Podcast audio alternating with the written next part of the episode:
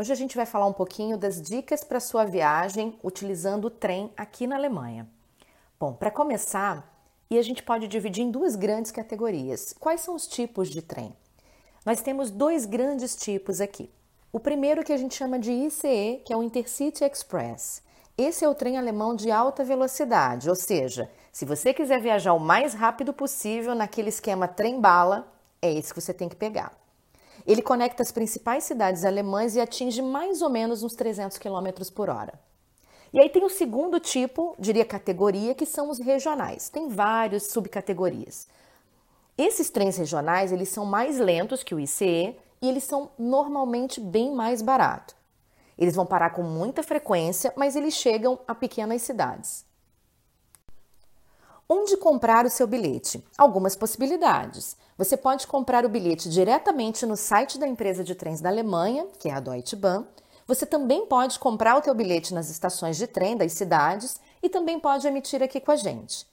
Sempre compre o teu bilhete com antecedência, porque assim você já fica com tudo organizadinho para a viagem e garante os melhores preços. Quando a gente fala dos trens de alta velocidade, verifica também o tipo de tarifa, porque geralmente as tarifas mais baratas elas não permitem a troca de horário, ou seja, perdeu o trem, não tem troca. Então sempre vale checar o preço da tarifa flex, porque nela você pega o próximo trem disponível e não precisa se preocupar com o horário.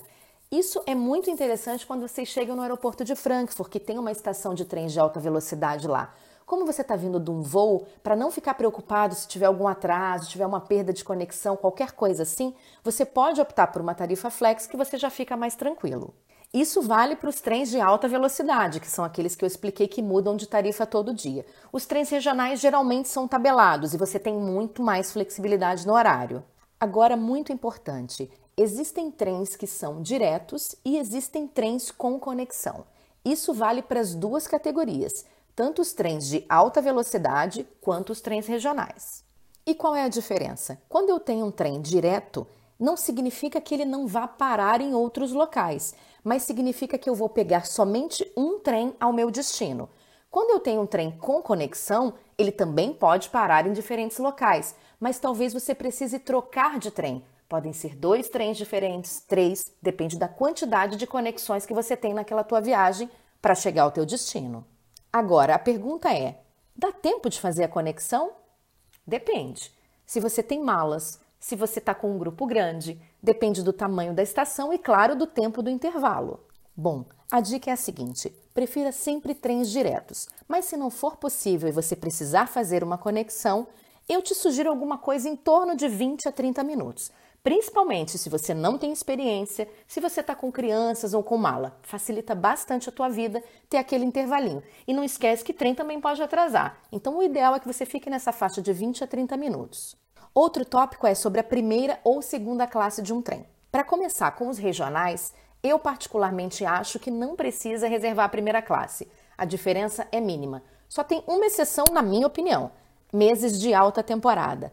Ir para o Castelo Neuschwanstein em julho ou em dezembro com aquela galera e se você tiver um bilhete de primeira classe, você é rei. Agora, quando a gente fala de primeira ou segunda classe nos trens de alta velocidade, sim, tem uma diferença.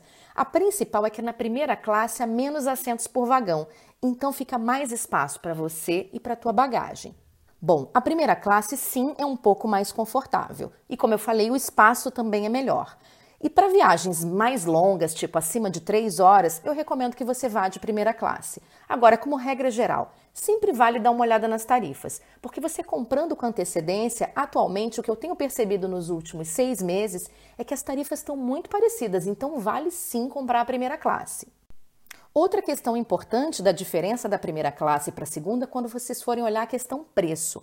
Na primeira classe, o assento ele já está reservado, então ele está incluído na sua tarifa.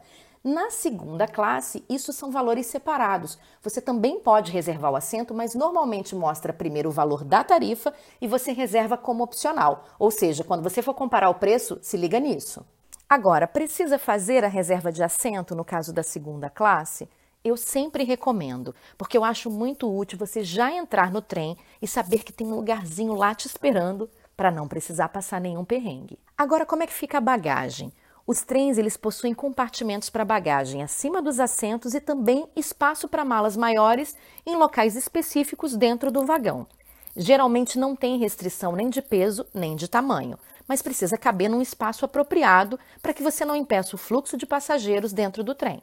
Muito importante, pessoal, a bagagem ela não é despachada como em um voo, por exemplo, e a responsabilidade total é do passageiro. Os trens normalmente são bem seguros, mas fica de olho, claro, principalmente nas paradas. Agora, onde apresentar o bilhete? Aqui na Alemanha não tem catracas ou locais de conferência desse bilhete nas estações de trem. Ou seja, como é que acontece? Você entra no trem, se acomoda no teu espaço e depois o fiscal da empresa vai passar dentro do trem e pedir o teu bilhete. Agora é importante falar que em outros países isso pode ser diferente.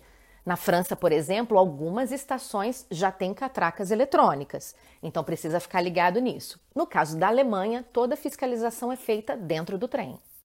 Agora, sobre os serviços: há banheiros, Wi-Fi e restaurante dentro dos trens de alta velocidade. Nos regionais, geralmente banheiro e em alguns Wi-Fi.